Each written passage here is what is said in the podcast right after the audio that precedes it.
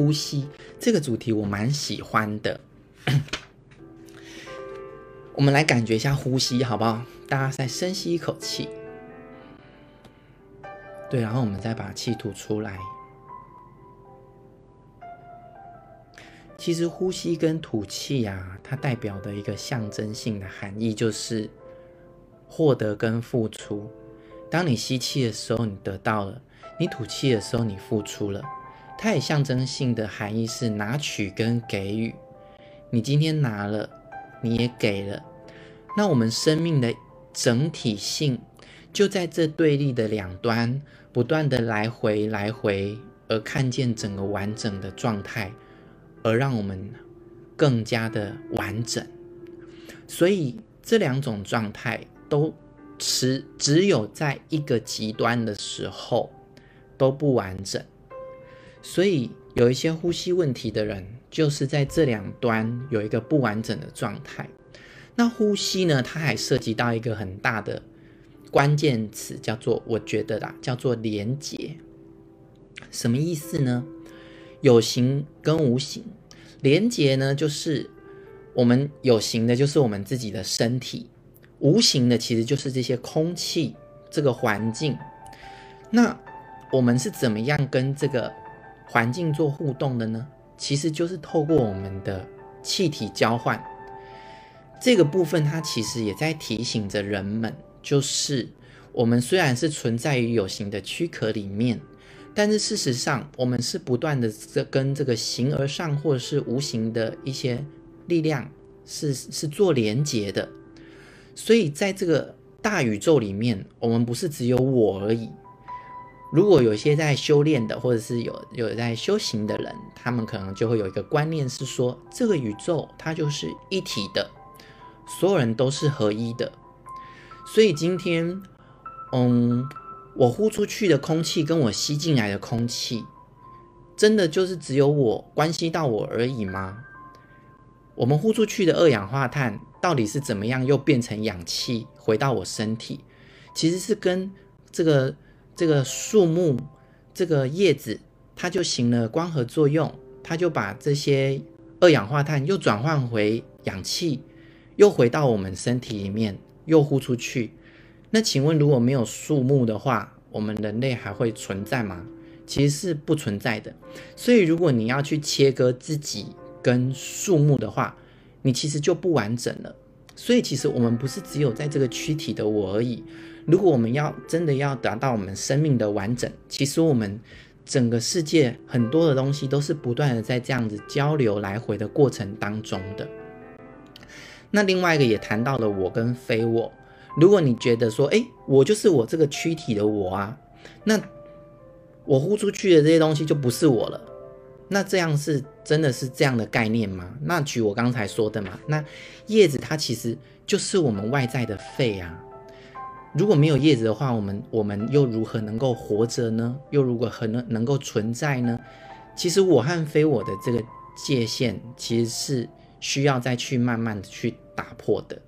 好，越谈越抽象了，我们就回来呼吸这个部分。好，好，所以其实透过这样气体的流动跟交换哦，它涉及到一个问题，就是接触跟关系的议题。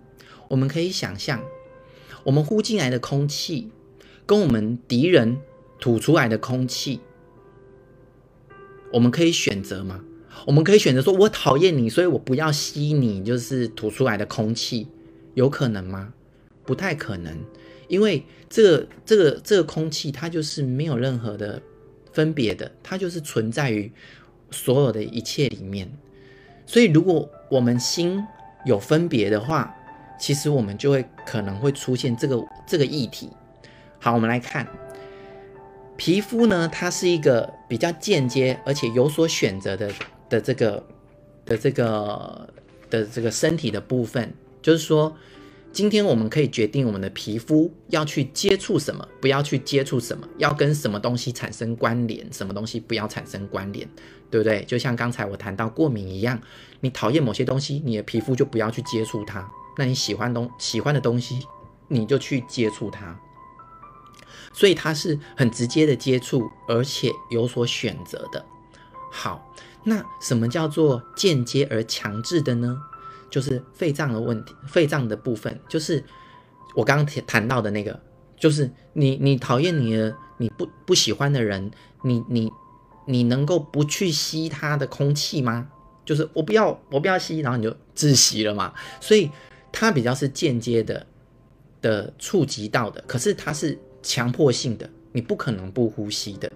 所以，透过这样子的一个呃议题，还有这样子的一个我们身体的皮肤跟肺脏的器官的象征性，通常它代表的就是我们内在涉及到自由跟限制的主题。什么意思呢？就是今天我们是不是常常可能呃在某一些环境的时候，我就说哦天哪，好闷哦，或者是哦我需要空气。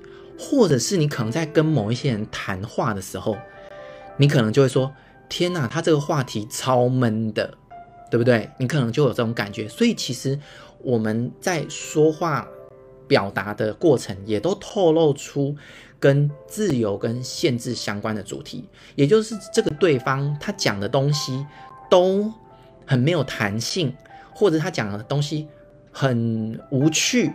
没有创造力，没有创意，就很限制性，所以你就会感觉到好闷。所以说，通常跟这个闷啊、呼吸啊相关的，通常涉及到的心理的议题，就是跟自由跟限制有关的这个主题了。OK，那我们再来看。所以其实我们谈到啊，从我们开始就是呃被生下来的时候，其实我们跟我们的母亲。就已经从一个共生连结的关系被释放到，呃，被释放，释放这两个字好像有点怪怪的，被生下来到这个世界上来，从被生下来的那一刻起，脐带被剪断的那一刻起，其实就代表着我们已经是一个自由的过程，是会让我们恐惧的，因为自由代表没有东西可以去抓。举例来说。像我们可能有时候中南部的朋友求学阶段，是不是都要到北部来去呃上大学啊，或者是工作啊？那离开家的时候，其实一一边呢是心情是开心的，但心里面某个程度也是会有一些紧张跟恐惧的。其实当你离开一个空间，一离开一个你原本习惯的地方，或是你你狭隘的空间的时候，当你要重获自由的时候。其实会是充满恐惧的。好，所以这个部分呢，其实当当我们开始呢学习我们如何让自己的心自由的时候，是需要慢慢的去释放掉这些恐惧的。所以这就说明了很多时候我们在呃有这个呼吸相关的人的这个问题，其实跟恐惧有很大的一部分的关联哦。好。所以呢，其实，在呼吸的这个主题里面呢，我们提到得到跟付出，其实呢，它也有象征的很多的不同的主题。举例，像吸气的时候，我们是比较紧绷的；吐气的时候是比较放松的。那吸气就象征是给予的，吐气就象征是呃拿取的，吐气就象征是给予出去的。好，那抗拒跟接触呢？当你是 当你身体紧绷的时候。其实你就代表了，你其实是在抗拒的。那当你放松的时候呢，其实就是比较能够跟人家连接，比较能够去接触的，还有限制跟自由的这个主题。所以你觉得，如果在生命当中啊，你如果有这些呃这些类型的议题的话，你不妨去呃对应看看，你在呼吸道这个部分是不是也有一些特别的一些状况哦。那我自己回想一下我自己生命的经验啊，其实我还真的有就是相关的经验呢。我记得我那时候以前在呃，好像是国中的时候吧，有一段时间我是几乎常常觉得胸好闷哦，就胸口超级闷。然后我有一天就是在房间里面的时候啊，我就觉得整个空间是吸不到气的，然后。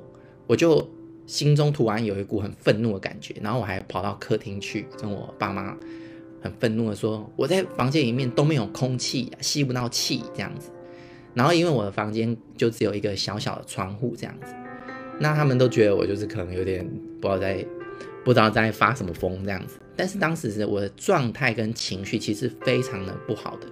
其实长期以来，在小时候我是一个比较敏感的人，所以我在把很多的情绪啊，不管是恐惧啊，或者是愤怒啊，其实都是呃压抑在自己的心里面。所以其实有好一段时间呢，它已经累积到一个程度的时候，我就开始觉得胸口超闷的，或者是怎样在密闭的空间里面，或是这个空间比较狭窄的地方，或是人比较多的狭小空间里面，我就会觉得 喘不过气。吸不到气的感觉，我就会一直很想要离开那个地方。那我不知道大家是不是有跟我类似的这个状况啊？所以其实在这个过程当中，其实某个程度，我心里面其实是抗拒跟人家有接触跟互动的，然后对呃跟人互动呢也是有些恐惧的。所以这是我在后期呢，我自己在做心理治疗，然后我自己也开始去不断的疗愈我自己的时候，我就发现了其实有这样的相关的问题哦。所以他在这个书里面有写到，其实最大的方式呢，就是我们要学习扩展。因为当你一紧绷，你就抗拒，你抗拒了，你就自我限制。你自我限制的时候，其实你就没有办法让更多的空气流动到你的肺部里面。好，所以这是一体两面的。所以我呃，在这个部分呢，我们可以去问自己一个问题哦，哈，什么事情呢，在生活当中是让我觉得好像。喘不过气来，哦，或者是我不愿意接受我生命当中，或是我生活里面哪些部分，那我不愿意付出什么，因为啊、哦，这后面还会讲到关于气喘，等一下我会用气喘来去比喻哦。那我不太愿意跟什么事情有接触呢？或者是我害怕迈向新的自由吗？比如说，好，现在可能疫情关系嘛，有很多人呢，其实是呃，已经就暂时性的没有工作。那可能你在这个阶段里面，其实你是人生第一次是处于没有工作的状态，那可以去感觉一下，是不是会有些担心跟焦虑？像我记得我有一些朋友，就是呃，他们念完研究所之后，当时呢，我就觉得，终于毕业了，我应该好好休息个两三个月，再慢慢的去找工作。那我有朋友就无缝接轨，就是呢，他毕业之后呢，隔两天就去上班了。我说研究所这么的辛苦，你怎么不让自己休息一下？他就回我说，嗯，我感觉好像没有工作啊，就是待在家里面会被别人觉得好像你就是好像就是没事做，或者是或者是没有出息之类的。那我那时候就意识到一个问题，其实我们在让自己。呃，真的去感受生命的自由的时候，解开束缚的时候，往往会面临到很多的恐惧。那那个恐惧其实就是，可能是别人的眼光啊，或者是一些呃社会价值观带给你的。但是我们必须要在在这个过程当中，如果可以去觉察的话，就要慢慢的去发现这些问题。那我们就可以透过。呃，自我反刍，或者是自我对话，或者做一些疗愈的方式呢，让自己慢慢放下这些别人的眼光跟态度，然后让自己可以过得更自在哦。好，那接下来呢，我们就要讲一些比较实际的这个症状了。像这边就提到了气喘这部分啊，气喘呢，其实呢，它涉及到了议题就是给跟取，诶，给跟取，对，就是气喘的人他的。原理是这样子哈，他吸气的时候吸的太多了，所以导致他的胸会有点过度膨胀，所以在他吐气的时候，因为肌肉太紧绷，所以产生痉挛的状态，所以导致他的肌肉没办法真的放松吐出气来。所以在这个内在的心理的这个解读，就是其实我们在生命里面企图拿的太多，所以。以导致他的吸气如此的深，导致他过度的膨胀了他自己，所以到造成他没有办法去给出去。那到底是为什么他没有办法给出去呢？那很大的原因就是因为恐惧，他可能抓取的太多，但是呢，他没有想到，其实呢，给出去才会再流动进来。所以很多时候我们呃在医疗上面，可能对于气喘人，可能就会拿一个怎样，就是。呃，塑胶袋啊，哦，让它就是吸吐吸吐，然后让它就是吸进少一点的氧气，呃，就是吸进少一点的氧气，然后不要让它这么的呃充氧，那他就会比较舒服。特别是有一些比较容易过度换气的人，这样的方式是就是可以去做到的。所以就是让他吸的不要吸那么多。所以呢，这边第三点呢，他这个书上也提到说，如果我们认为我们自己缺乏了某些东西，那其实是因为我们把自己跟这件事情的关系切断了。好，那怎么说呢？关系切断，也就是说，当你觉得你如果觉得说，哦，我假设好了，我今天对于嗯金钱这部分好了，我想要得到很多的钱，那我很害怕付出这个钱的时候，其实我们不明白这个是宇宙的一个道理，就是你必须要土才会有得。所以你，所以才会有些书籍上关于呃丰盛或金钱的书籍说什么？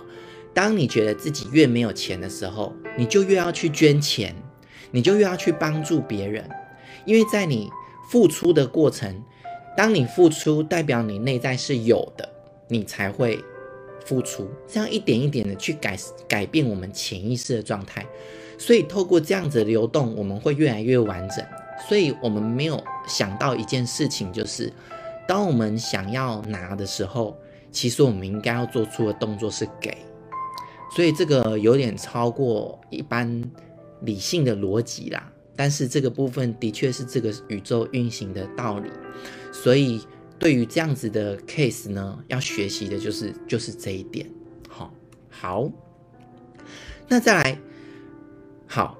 他们企图抓得太多的时候呢，其实就会开始有封闭自己的这种状态。也就是说，当胸部已经吸进过多的气体而紧绷的时候，其实它某个程度已经关起他跟外界的连接了。他当自己把东西都抱在自己身上的时候，是不是就没有办法再拿更多？他也不愿意放手的时候，其实生命呢，其他对他有益的部分，其实就没有办法进入他。所以这类的。的人呢，他在生，他在就是演出到极致的时候，他宁可就是失去他自己的性命，也不愿意吐出他拿太多这个部分。所以很多气喘的人，可能在他就是因为气喘而吸不到气，而几乎要丧命的时候，他需要学习的是要放手吐出去，嗯。好像是呃，我想到一个例子啦，像是在游泳的时候啊，会不会有些人跟我一样，就是学游泳的时候就觉得啊，越游越没有气，就是越想要吸气的时候，可能就感觉要快吃水了，越吸不到气。那这时候有一个方式，这个是朋友告诉我的，我后来试了也非常有效，就是你就专注在吐气上面，你只要好好的把气都吐光，你的你的你在换气的时候呢，气就自动流进来了。哦，这个我不知道大家有没有相同的生命经验呐、啊？哦，所以这个提供给大家。那在这样的一个过程里面呢，这类的呃症状的人呢，通常呢，他们会有一些强烈的优越的倾向，就他们想要把权力抓在自己的手上。那可是他们其实不太愿意承认这一点，因为是在潜意识的部分，所以呢，这个过程呢就会慢慢的转变到他的身体化的症状，而。而在这个状态下面呢，他们也是透过这个气喘的过程呢，会向周边的环境施予控制权跟压力。那我如果前几堂课有听的朋友们，可能会发现说，诶，这个好像跟之前谈到的某一个部分、某一个症状是有关的哦。对，没错，就是过敏哦。过敏的人也是一样，当他过敏了，他就可以。跟周围的人说：“我不要碰那个，我不要碰那个，赶快拿走。”在这个过程当中，其实他掌控了一些权利。气喘的人也是一样的，他在气喘的过程，旁边人就赶快马上会顺从他，然后呢，把他可能觉得呃不舒服的事情啊，或者是赶快安抚他之类的。所以在过程过程当中，某个程度呢，他也去抓取了很多的控制的东西。所以其实这个只能用一种感觉来形容啊，就是是不是气喘的人呢？他真的是过度的抓着某一些东西，或吸入过多的气在自己身上，以此呢紧绷到没有办法呢跟周围的环境呢产生更多的连接，而慷慨的给予出去。那这个部分呢，其实就会反映到呃今天讨论的这个主题。好，第四个其实也是跟过敏是一样的，对不对？上次谈到过敏的时候，也有谈到这个呃那个小黑球，小黑球就是灰尘啊，对，所以呢。呃，气喘人呢，他也是喜欢怎么样？每件事情都是干净的、纯净的，也就是说，他只看光明面，他没有办法去接纳他生命的黑暗的地方。哦，所以说这样的状态通常就容易去出现这样的问题。所以我们必须要做的是整合这两端，不管你是光明的或黑暗的部分，其实都是要被你看见，并且接纳进来我们里面的。就像太极阴阳两极，你过多的在某一极都会产生不好的影响。所以说，呃，我们其实，在心理疗愈的过程，很多时候其实都是协助个案去探索自己内在的阴暗面，然后进而呢去接纳自己的那个部分。当如果能够去接纳自己的部分那个部分的时候，其实疗愈也在那过程当中就被产生了。那说到底，其实呢。这些人呢，他们最渴望的是什么？其实他们最渴望的就是渴望爱啦。他们吸入这么多东西是渴望爱，可是如果他们没有办法，可是小时候成长过程如果没有办法得到这个爱的时候，他们还是会很容易吸呀，就是吸一大堆东西呀，不管是吸空气，或是吸别人能量，或者是反正就是可以吸的东西，但是他们还是没有吸到爱，所以他们就会。紧抓的那些东西不放，可是说到底，刚才说的一件事情就是，当你如果要得到爱的这个过程，最好的方式就是你必须要先付出爱。可是他们在内在很恐惧，他们没有办法去付出爱，或者是说他们还没有准备好去付出爱，所以他们自然而然没有办法得到相等的回馈。那。这个没有办法付出爱的这个部分呢，在我的呃心理治疗的过程呢，多半是因为可能过去呢有一些心理的一些受伤，导致他们呢呃可能跟人互动是有距离的、有抗拒的，或者是呢导致他们。呃，不愿意再付出爱了，因为曾经付出爱而受伤。那这些呢，其实都会在潜意识里面不断的影响着自己哦。所以呢，不要以为过去发生了很多事情，长大忘记了就没事了。我常常告诉我的个案啊，就是说，如果你记得的，其实还好处理。你你记得的就在你的表意识是可以被处理的，你刻意遗忘的或你根本就忘记的，它也不会消失，它就掉进你的潜意识，在你的潜意识无形的影响你的生命。所以呢，其实我们在疗愈过程是需要让一些潜意识的部分呢，再重新的被唤起，然后去协助疗愈它的。好，我看一下大家的回馈哈。OK，有人说真的好准，嗯，对，你可能很有心心有心有戚戚，对，天哪，好严重，对啊，啊，一翠说鼻子过敏也是吗？一翠，你可以看我上一次说那个课程哦，我有谈到过敏的部分，对，是类似的，没有错。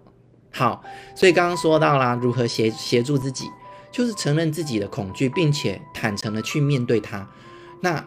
这过程其实非常的不容易，需要很多的觉察跟放下，然后，然后在这个过程当中有意识的要去疗愈自己，直到我们能够爱我们的阴暗面，或是爱我们原本恐惧的东西为止。OK，那其实，在医疗上面呢，有一个叫做尿。自体尿液疗法，它不是一个正统的疗法，但是是有一些文献是说它是有效的。它是怎么做呢？它在做在过敏或者是气喘的病人身上，它就是呢把这病人的尿液，就是用针筒呢再把它打回自己的肌肉里面。诶，然后结果很神奇耶，这些病人的气喘跟过敏居然有好转呢。那大家觉得这到底是怎么回事？其实，如果要从心理的角度来去解释的话，就是尿液其实某个程度就是代表我们不要的，就是我们没有要的东西。但是呢，它又重新的被注入我们自己的身体的时候，等于是我们就是强迫的去面对我们不想要的那些东西，然后去重新的去接纳它。其实在这个过程呢，就是我刚刚说的，协助自己去面对自己阴暗面或是不想要的，重新接纳它的时候，诶，在身体的症状居然就有好转。嗯，OK，所以这个就是呃提供给大家的部分喽。那在这个部分可以问自己的问题就是，我可以有意识的承认自己内在是有这种攻击的冲动吗？而不是就是刻意的压抑自己吗？或者是我能发现我其实在面对一些人事物背后是有恐惧的吗？可是我却还是假装没事哦，那他可能就没有在你的内在呢去被你意识到那些心理的能量，它就会透过什么真理的部分去展现出来。那我逃避生活哪些部分？哪些部分是我不愿意面对，可是我又被迫可能很需要去面对的呢？那你就可以去看看生活是不是有这些东西喽。好，那在这边呢、要问大家喽。那从我刚刚这样讲的这个逻辑来推论嘛，大家可以想想，然后你们也可以留言一下。那那如果是用这样同样的方式来谈感冒的话，你们觉得感冒背后的意义是什么？就是哎，你有没有发现自己呀、或者是身边有些人常常在感冒哦？那有些人呢，奇怪，他怎么好像身体很健康都不会感冒哦？当然你要说就是生理的解释，就是免疫力的问题啊，或者是身体有没有健康问题，那是当然的哦。我现在要跟大家谈的是心心理跟意识层面的部分，大家有没有什么想法呢？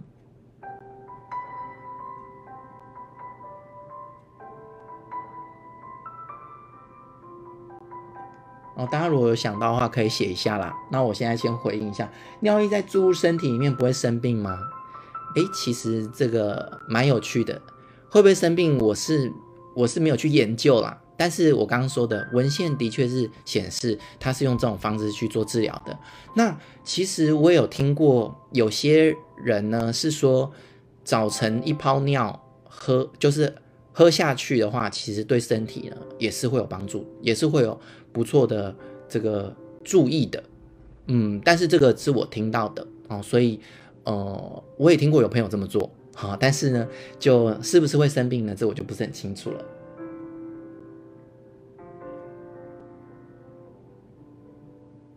然后有一个伙伴问说，如果对方不接受这些潜意识，要如何引导他呢？我得说这个不容易，真的非常困难。就是说，他问，呃，这个伙伴问的问题，就是说，刚才我说潜意识如果不耐不接纳自己的阴暗面，或者是不抗拒接抗拒，就是去面对就是阴影，或者是他排拒的这些东西的话，那要怎么引导他？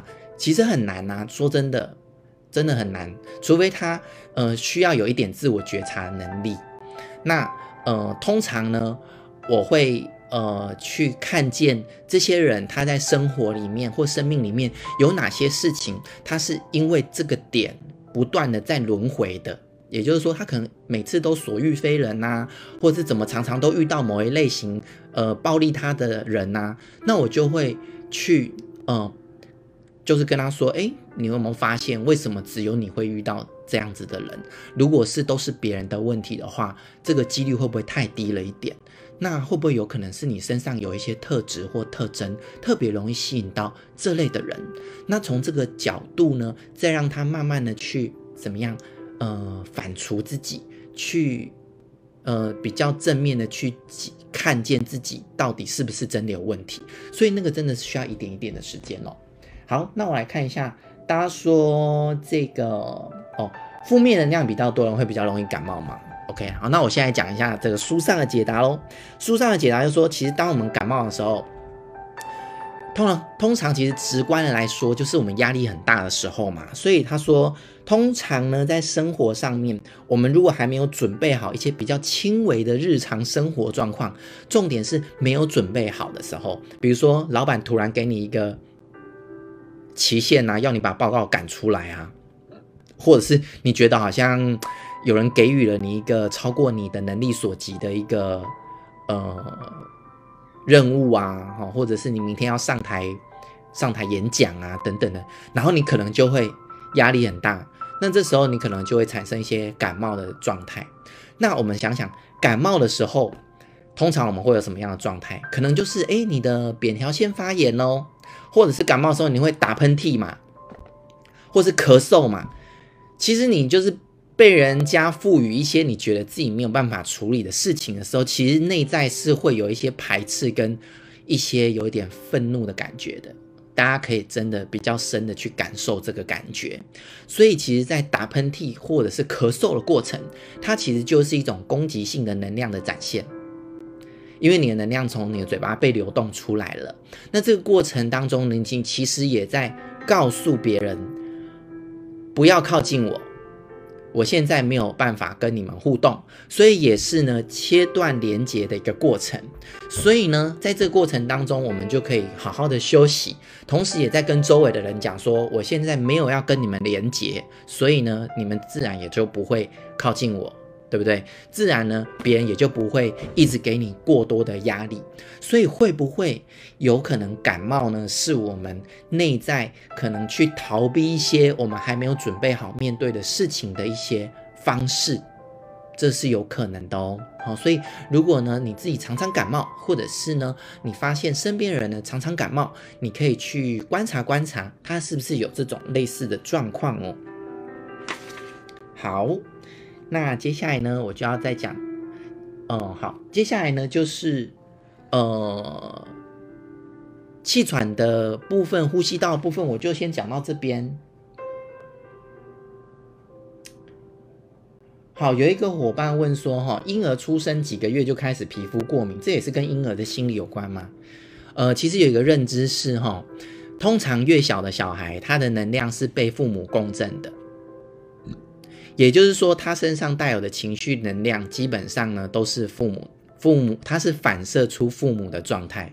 因为小朋友能量没有大人那么强，所以呢，大人的很多的能量都会影响到小孩的。所以今天如果大人呢，他自己呢本身是抗拒某一些东西，或者是他是情绪很很激烈，但是他又忍耐或者是压抑的话。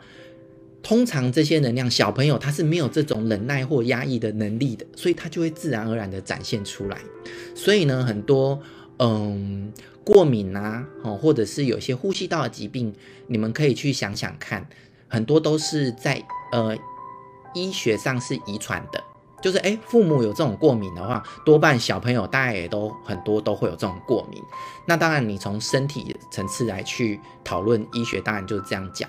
但是从心理的层次讨论的话，就是这些情绪能量它是会被呃，就是一代传一代的。如果你的内在状态没有解决的话，小朋友他就一样是复制父母的状态哦。所以其实呢，就是没有办法分隔开来去讨论。因为在我第一堂课的原理原则，我就有说，这本书呢，其实是要我们去认知到所有的症状，它的背后都是跟一切的状态有关，而不是只有身体或只有心理，好，它都全部要整合在一起做做探讨的。